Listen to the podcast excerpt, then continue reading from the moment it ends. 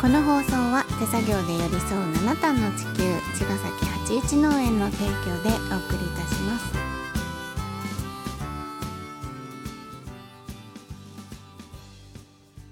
皆さんこんばんは八一農園園長ゆうです。こんばんは、ファーマーアキラです。八一オーガニックラジオ、本日もよろしくお願いしよろしくお願いしまます。す。はい、えーっとですね、うん。今日は今ボーダレスアカデミーでうんあのやってることをちょっとお話ししようかなと思っていて、うん。で、うんと社会課題を解決する起業家をを、えー養成するっていうところで、うん。今そのアカデミーで特訓受けてるんだけど。でまあその僕たちはその農業っていうフィールドで社会の課題をうん一つ解決しようと思っているんだけど、まあそのまあ耕作放棄地の問題だったりとか、まあ、担い手不足とかいろいろある中で、うん。まあ、担い手不足っていうのはまあ全力であるんだよね、うん。ちゃんと。ちゃんと。あって。問題がね。問題が。うん。でじゃあその問題の本質的な原因って何なのかなっていうところでさうん。やりたい人はまあいるんだけどうん。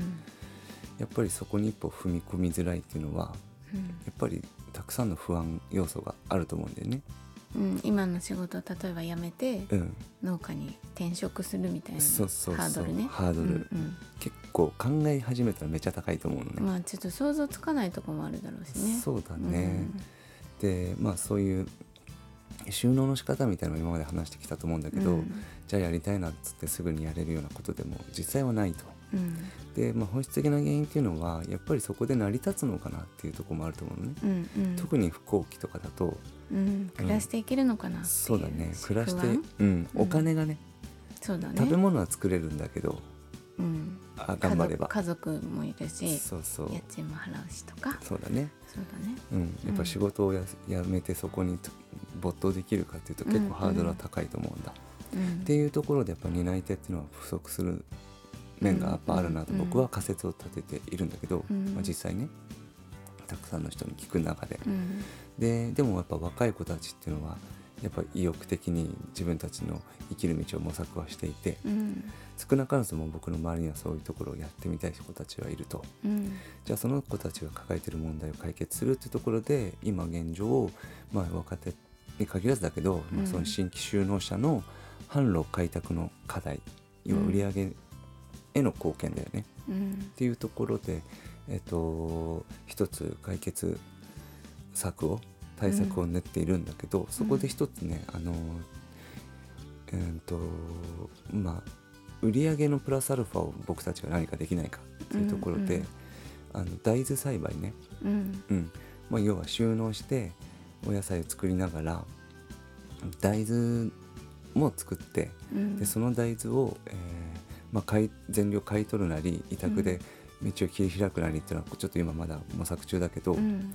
その大大豆がなぜいいかっていうと不幸期でもまあ土地を選ばず作りやすいっていうところ、うん。うん、それは僕たちがこの56年やってきた中で、ね。経験で経ね験としてうん。あったりとか、まあ、例えばこれが大根とかだと作って全部し、引き取ってあげても僕たちがさばけないっていうのもあるじゃん、うん。足が速いのでね、うん。うん、で大豆っていうのはやっぱ保存が効くし、うん。やっぱり需要が高いっていうところ、なのであの一旦保存ができるっていうところで時間が稼げるっていうか稼うん、そうそういったあとは需要が高いっていうのもすごく大事な要素。っうん。ていうところで今僕たちが一つアイデアと出してるのは、うん。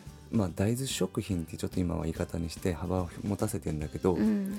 まあ、それをまあ一般の人たちに売るっていうよりはうん。その不幸期の良さとかそれが環境に対してのインパクトとかそういうところに大きな価値を見出してそれを活用できる人たちっていうところで誰かいないかなと思った時に真剣にね真剣にその SDGs とかがあるから今は。うん。真剣にその CO2 の排出とか土壌の環境とかうん。生物の多様性とか、まあ、窒素リンカリとかああいったそのす肥料を入れないということによる、うん。まあ、海の不要栄養化を防ぐみたいな、海を守ろうみたいなテーマもね含んでると思うから、うん。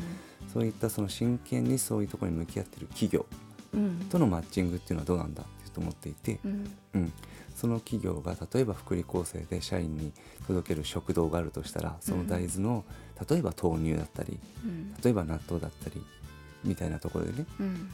そういう加工をこっちがしてうん。それを、えー、と買い取っていただく、うん。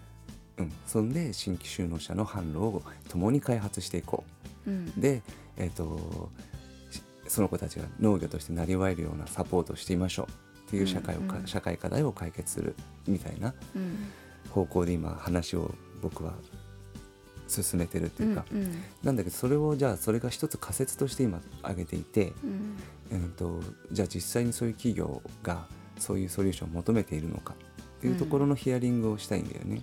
そうだね、うん。それ大事だよね。うん、で今ちょっとラッシュさんとか、うん。うん、とパタゴニアさんとかにちょっと聞きたいなと思っていうんうんる準備をしてるんだけど、まあ、ラッシュとかちょっとゆうちゃんのね、うん。ネットワーク使って少しずつ聞いてもらってるっていう状態で。そうだね。うん。うん。っていうところでねこのラジオをお聞きの皆様で、うん。なんかそういうことを担当してる方とか、うん。まあ、友達とかお父さんとか家族とか。家族とか、うん。まあ、知り合いとかでもいいんですけど、うん。なんかそういったことになんか関心のあるっていうかうん。自分ごと化できる人たちがもし周りにいたらうん。ちょっとなんかもしお話聞かせてもらいたいなと思って、うんそういう、ううん。んなんか一緒に協力してやれることがあるのか、うん。逆に言ったらこういうことだったらやれるよとかがうん。あるのかとかね、うん。なんか一緒に僕たちとこの問題っていうか課題にうん。向き合いながら、あの同時に社会の課題を解決するというところで協力できる人がいたらぜひなんかご連絡いただきたいなっていう、うん思っておりますね。うん。今、えー、とそういうのはどうかなっていう考えを作ってるうん。普段してるとこだから、そう仮説。今それがあるわけじゃないうん、よね。もうそこにだから向かっていく一つの方向を定めたくて、うん、今いろんなところであのブラッシュアップしてきてここまで来ているっていう感じなんだよね。うん。うん、でまあそれが企業じゃなくてもいいわけでうん。で、まあ、今僕は仮説とそういう企業の方がやっぱりその新規就農者のその量をねうん。あのたくさん引き受けてくれるなんならもっと欲しいっていう風になったら新規就農者をもっと増やす必要があるっていうことになるし、うん。うん。っていうところね、うん。うん、そそういう、の大豆を利用してうん。何かしらにうん。食品にして、うん。それをそういうことを応援することでうん。自分の会社のうん。SDGs の取り組みとかに活かせるうん。ようなつながりを持ってるかなっていう。そうだね。そうだよね。それがその応援してくれるその企業の、うん。えー、とアピールにつながっていて、うんうんお互いにみんな良いところになったらいいんじゃないかなと思うんだよね。うん。うん。で、まあ、一つその新規就農者の販路開拓っていうところを共にうんうん支えてね。支えていくっていうプロジェクトになるといいなと思ってて。だからき私たち側じゃなくてうん。その企業側としてうん。こういうものだったらやりやすいとか、うん。例えば豆乳よりもうん。社食で納豆を出す方がううんちの会社は使いやすいなとかさうん。そういうのってその会社によっても違うと思うから、例えばホテルとかでもいいなと思ってて、朝食を出したりするじゃんね、そこに、とかね、うん、豆乳とかね。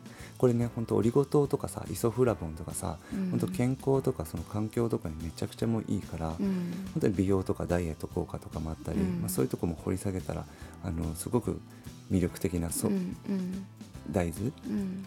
なので,、うん。でそれ今日北海道のさ、うん。お弁当小鳥のねうん。マミさんに聞いた。てそう たくさんアイデアをいただいたりとかして、うんまあ本当豆乳アイスクリームとか、うん。あの豆乳ヨーグルトとかうん。なんかいろいろ大豆食品って幅広いから、うん。まあ、どどの商品食品が誰にマッチするのかっていうとか、うん。まだまだ模索中なんだけど、うん。一旦ねなんかその企業さんでなんか協力していただける方がいたらうん。ぜひとも一緒にやってほしいなと思っているので ご連絡ください。はい。はい、じゃあまた明日、はい、また明日。あまた明日。はい